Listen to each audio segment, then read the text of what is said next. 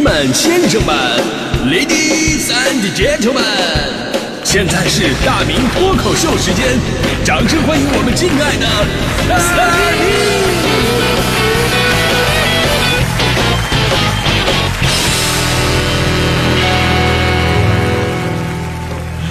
好，欢迎各位来到今天的大明脱口秀，我是大明啊。说到这个故居啊，一听这是又一期的怀旧的节目啊，所以有朋友问了，说大明你为什么老是怀旧？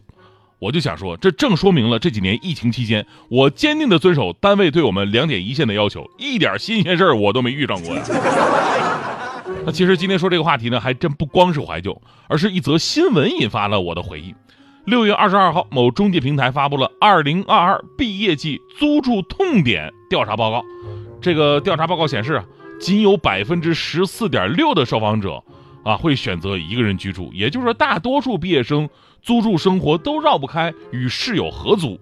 那在租住生活当中，他们最担心的问题就是碰上不好相处啊，有呃不良习惯的室友。这其中还有很多有意思的对比啊，比方说，调查研究发现，在室友选择上。呃，存在显著的性别差异。比方说，百分之七十的女生介意室友为异性，而百分之六十五的男性不介意室友为异性。我甚至在这个调查当中能感受到这些男孩的这个背后的那种满满的期待感啊。呃，所以合租的女性朋友们啊，你们千万不要引狼入室啊。当然了，男生们你们也不要得意太早，记住一句话。高端的猎手往往都是以猎物的形式出现的，到时候谁占谁便宜那都不好说呀。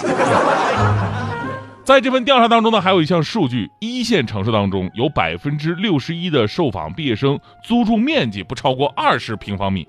所以为什么说这份最新的调查报告立刻让我怀旧了呢？因为无论是合住啊，还是不超过二十平米啊，我都曾经经历过。我相信很多就是听大明脱口秀的老听众都知道我们的一个梗，就是十二平米大别墅。啊，这个梗呢已经梗了十几年了，后来很多朋友就不知道这句话是怎么来的。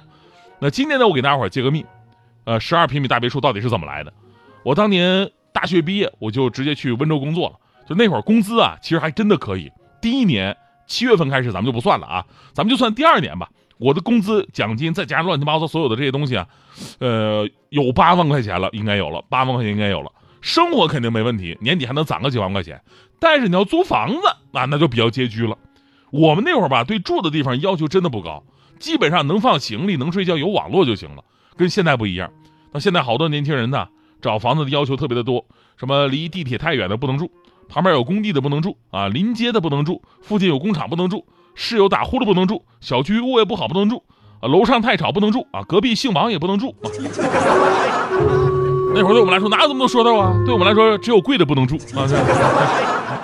幸好啊，当时台里呢有自己的宿舍，在一个旧的小区里边，很老旧啊，几个人合住那种。我那屋呢就十二平米，所以呢我戏称它是十二平米大别墅，而且一住就是住了五年多的时间。有朋友说那不花钱多幸福啊！我跟你说呀，还真的不是。最开始我也觉得，哎呀不花钱省了一大笔钱，但是不花钱有不花钱的痛苦。痛苦到很多时候，你真的想花这个钱，因为你没得选，那楼实在太破了，破成什么样？就这么说吧，我就简单说三个事儿。第一个呢，是这个房子的生物多样性。我刚住进去的时候，因为之前的人呢就特别爱做饭，啊，厨房里边各种油烟，然后经常在这个锅碗瓢盆的缝隙当中看见大蟑螂唰一闪而过。你知道南方蟑螂巨大无比，还会飞的那种啊。虽然我们几个不会做饭，但也受不了这个呀。大家伙一合计，各种蟑螂药买了一大堆，就喷到厨房了。然后呢，把那个门一关，熏一宿。第二天我看到的景象真的是此生难忘，大大小小各种小强，地上、灶台上、网柜里边最少三四百只，三四百只密密麻麻的铺着，那大的比我大拇大拇手指头都大。你们是不是下意识的用手比量了一下？还冒起了鸡皮疙瘩。没事，这都是人类的正常反应啊。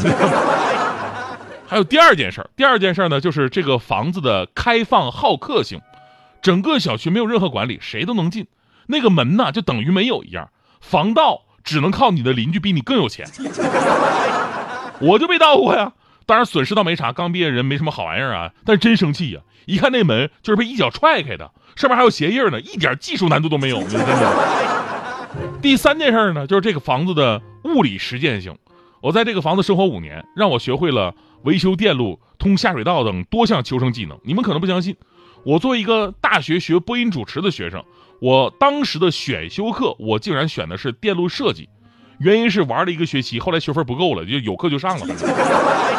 但是万万没想到啊，这个电路设计这门选修课竟然会成为了我的救命法宝，因为南方的冬天、夏天都开空调，用电高峰时间持续特别长。再加上我那个房子本来就过于老旧，经常短路，然后每次呢，我都要去楼道里边去修那个电闸。就这个时候吧，跟我合住那些人呢，为了以示对我的关心，都出来看。其中有一对还是情侣，这家伙穿的特别的清凉那种，咱搂着看。男的要过来帮忙，女的用胳膊肘一怼，跟他说：“你过去干啥呀？电死你咋办呢？” 当时我我的心呐，我这比电击了还疼，你知道吗？但是后来我还是搬走了，离开了那个住了五年的那个十二平米大别墅。毕竟我的身份和地位还有实力已经不一样了，所以我租了个更大的地方。没错，还是买不起，买不起啊！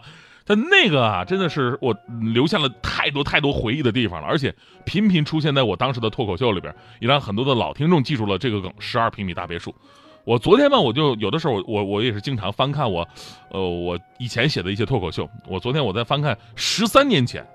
二零零九年时候写的一篇脱口秀，哎，就有这么一段，对于我当时的这个对温州房价的一种感叹：自经丧乱少睡眠，长夜沾湿何又彻？安得广厦千万间，大庇天下寒士俱欢颜。风雨不动安如山。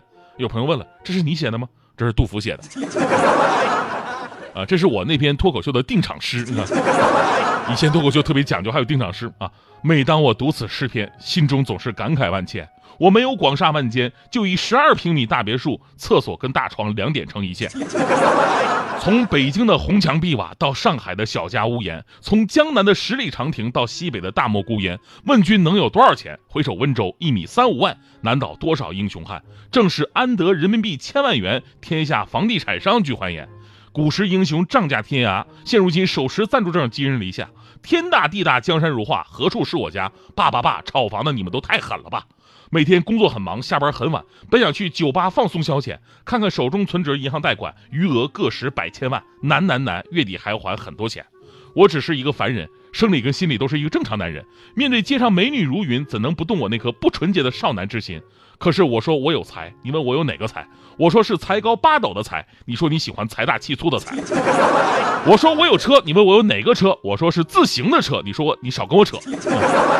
我说我有房，有两间房。你问我有哪两间房？我说是左心房和右心房。你回头说保安这里有人耍流氓。我说我有权，你问我有什么权？我说我有左勾拳和右勾拳。一句惹毛我的人有危险啊！你又回头说这个人还会武功呢，多来几个保安啊！真的就是读到这儿呢，读到这儿啊，真的是很多朋友就会发现了，大明啊，你真的是一个特别喜欢念旧的人啊。所谓念旧啊，就是喜欢念旧的脱口秀，太好混时间了，对不对啊？今天呢，咱们说的是你最难忘的那个故居。我们一生啊，都是走南闯北，住过的地方很多。我相信每个地方对于你来说都有着一段独特的记忆。而对于我来说，那个十二平米大别大别墅就是最特别的一个。现在我在北京啊，已经住上了比之前所有的房子都更大的一个房子啊，当然，嗯，也是租的啊。每每想到我的成长历程。啊，我就无比的，就是酸楚啊，而且呢，也无比的振奋，对吧？我住的越来越好了啊，我摆脱了曾经那些不堪，这就是人的价值的提升。我已经多年不提这个十二平米大别墅了，它跟我没有任何关系。我已经不再是当年的无下阿明了，此刻等着我的是更加辉煌的人生。哎呀，这个，呃，只不过呢，就在前天有一条短信呢，又把我拉回现实了啊。短信是那个温州台的同事给我发过来的。问我在温州的集体户口什么时候迁走？现在就剩我一个人没迁了，人家走的都走了，没走的呢也买房子住房子里边去了啊，就你一个人的名字还占着那个户口地址呢。我当时啊，我看他发来的照片，一看这户口本上的地址，我突然明白了，有的人走了，但是他从来没走，都离开十二年了，我怎么还是那个十二平米大别墅的户主呢？我这，我这个我我我甩不掉这个身份了吗？我。